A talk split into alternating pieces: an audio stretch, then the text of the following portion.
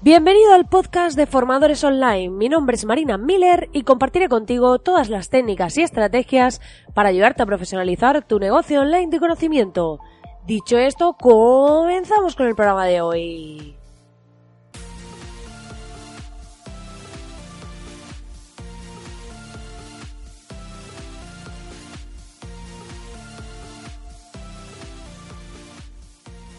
Muy buenos días, muy buenos días, querido oyente. Ya estamos aquí a viernes 8 de marzo y hoy es el Día de la Mujer, por lo que felicito a todas esas mujeres que estáis ahí al otro lado escuchando, seáis emprendedoras o no, trabajéis por cuenta ajena, porque en su día era el Día de la Mujer Trabajadora, pero hoy en día ya no lo es, es el Día de la Mujer en general, para todas, y os felicito a todas y cada una de vosotras porque cada vez somos más las mujeres que somos independientes, que somos autosuficientes y todo este tipo de cosas que por las que se va luchando un poco cada día.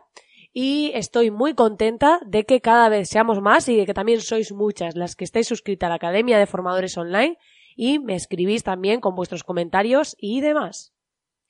Mencionando justamente la Academia de Formadores Online, si aún no lo has hecho todavía, puedes entrar en www.marinamiller.es y acceder a un montón de masterclasses, de vídeo masterclasses totalmente gratis, en las que vas a ver estructuras testadas de página de venta, cómo redactar tus correos, temas de diseño gráfico, de estrategia web, de landings, y voy incorporando nuevas masterclasses que como ya digo cada día estoy preparando nuevas para entregaros. Dicho esto, hoy vamos a hablar de un tema muy interesante que es sobre cómo hacer solo lo imprescindible. ¿Qué quiere decir esto? En muchas ocasiones, cuando tenemos un proyecto, cuando vamos a lanzar un servicio o lo que sea, tenemos dos situaciones. Una, parálisis por análisis, que es que nos bloqueamos porque queremos hacer todo perfecto, queremos que esté todo ideal, perfecto, adecuado, y si no sentimos que está todo alineado totalmente, nunca lanzamos, nunca salimos, nunca despegamos y pasamos pues horas, días, semanas y al final pueden convertirse en cualquier tiempo, espacio-tiempo pero normalmente suele alargarse y eso además nos genera una frustración enorme porque vemos que no avanzamos, que no salimos de la rueda en la que estamos y que día tras día a lo mejor seguimos haciendo cosas pero no avanzamos, no llegamos a ningún lugar. Es como un poco esa sensación de estar apagando fuegos mientras sentimos que no estamos avanzando nada. Entonces es importante que pensemos en la versión beta. Esto es muy importante que pensemos en qué es lo básico que necesitamos para lanzar nuestro proyecto. Modelo Lean Startup. Lean Startup es una filosofía que está basada en el producto mínimo viable. Entonces tenemos que tener muy claro de decir, vale, ¿qué es lo mínimo que necesito para que esto esté bien? Esto no quiere decir que hagamos algo cutre, que digamos, pues mira, si es una web, pues voy a hacer una web yo mismo con los mínimos recursos y, ale, espero que venda. No. O sea, dentro de lo, por eso no he dicho hacer lo mínimo, sino hacer lo imprescindible. Es decir, lo imprescindible será que tu marca convenza, que tengas una buena propuesta y demás. Pero a lo mejor una funcionalidad extra que hace que cuando la gente pinche el tal sitio te diga eh, cuántas personas están viendo ese producto, por ponerte un caso, pues eh, no es imprescindible. Es decir, es una funcionalidad extra que podemos añadir después. Entonces, hacer un listado de aquellos básicos que vamos a necesitar, de aquello imprescindible para que la web funcione, pues por ejemplo, es imprescindible que haya una pasarela de pago en una tienda online. O si ofrecemos consultoría, pues poder hacer los cobros de la consultoría. O si tenemos un curso, pues que haya una pasarela de pagos para cobrar el curso. Eso es imprescindible, sí. Eh, que la página de ventas sea un poco regular, pues para mí eh, es importante y sería imprescindible que, que tenga una propuesta convincente, ¿vale? Pero hay pequeñas cosas, pequeños matices que no son imprescindibles. Por ejemplo, que se vea bien desde el móvil es imprescindible, ¿vale?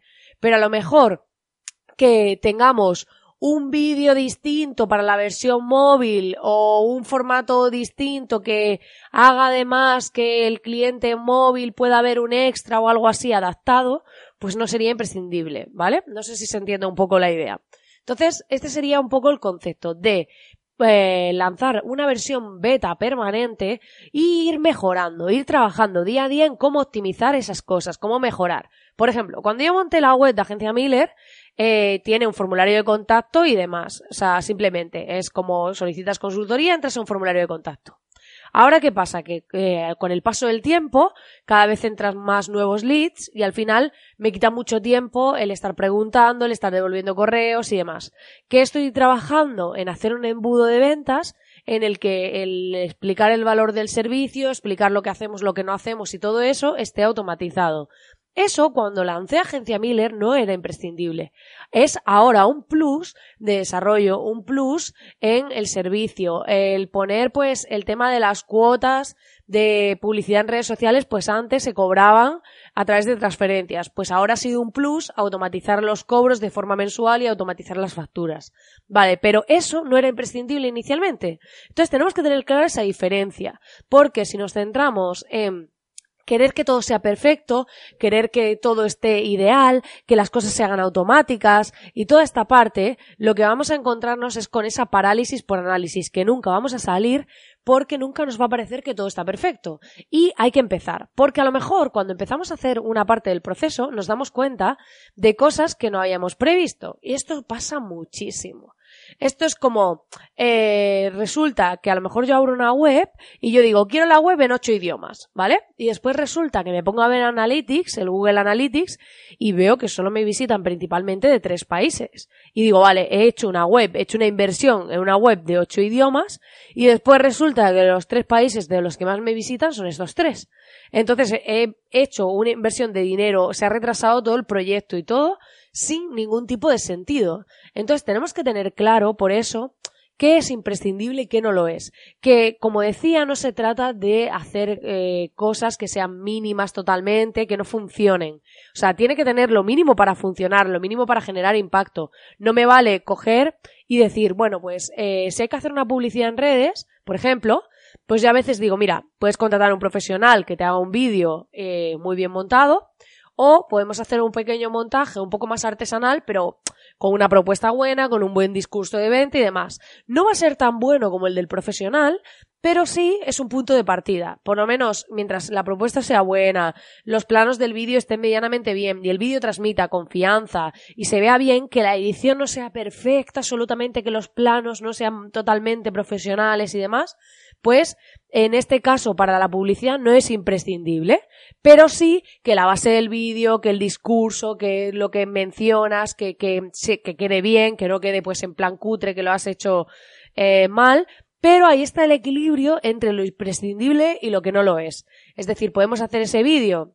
Yo tengo clientes a los que les hemos hecho algún pequeño montaje de vídeo para alguna landing y demás y están vendiendo y están funcionando, que si fuesen totalmente profesional probablemente funcionarían aún mejor, pero de punto de inicio es un buen punto de partida, porque así lo que hacemos es no postergar ese lanzamiento, no dejarlo ahí eh, en el limbo y encima frustrarnos en ese proceso, porque es súper frustrante estar ahí atascado sin poder avanzar, como decía, eh, porque estás haciendo pues eh, tareas rutinarias y no te llevan a ningún lugar porque la lista de cosas por hacer no tiene fin, porque realmente te has puesto una lista de cosas para hacer y para alcanzar que para terminarlo pues a lo mejor tardas dos años. Y entonces tu proyecto a lo mejor cuando vayas a lanzarlo dentro de dos años resulta que lo ha hecho otro antes o que eh, el producto, el mercado ya está en otra cosa porque esto va muy rápido y ya pues a lo mejor te estabas montando un curso de publicidad en Facebook y ahora resulta que la herramienta ha cambiado totalmente y ahora es Snapchat o otro similar nuevo que haya surgido el que está de moda. Entonces tenemos que tener muy en cuenta que eh, esa mentalidad de Lean Startup, que por cierto hay un libro que recomienda mucha gente, yo aún no lo he leído, que se llama Lean Startup, que es el del creador de este método, y es muy interesante, seguramente, porque muchísima gente lo recomienda, lo tengo pendiente de leer. Así que si os animáis a conocer un poquito más sobre el tema este de Lean Startup y cómo ir avanzando en vuestros proyectos con aquello imprescindible, pero unas buenas bases para conseguir vuestros objetivos, os invito a que lo hagáis. Porque no dejéis, eh, como dice el refrán, para mañana lo que podéis hacer hoy y postergar vuestros proyectos siempre va a generar frustración y eh, un poco esa sensación de desencanto. Por lo que es importante que no dejemos a un lado las cosas por querer la perfección y que nos situemos en un plano de beta permanente. Pues nada, querido oyente, hasta aquí el programa de hoy. Espero que te haya gustado. Ya sabes que puedes entrar en www.marinamiller.es a todas las masterclasses de la Academia de Formadores Online totalmente gratis. Y, como siempre, agradecerte que estés ahí al otro lado. Te agradezco también si me dedicas un segundín a dejarme una reseña de 5 estrellas en iTunes, así como tus comentarios y corazoncitos en iVoox y Spotify. Muchísimas gracias, como siempre, por estar ahí al otro lado, que cada día sois más, que la audiencia va subiendo y que además os espero, como siempre, aquí el próximo lunes, porque, como ya sabéis, soy la loca del podcast diario y estoy aquí para acompañaros día tras día, de lunes a viernes. Que tengáis un feliz fin de semana y nos vemos el lunes.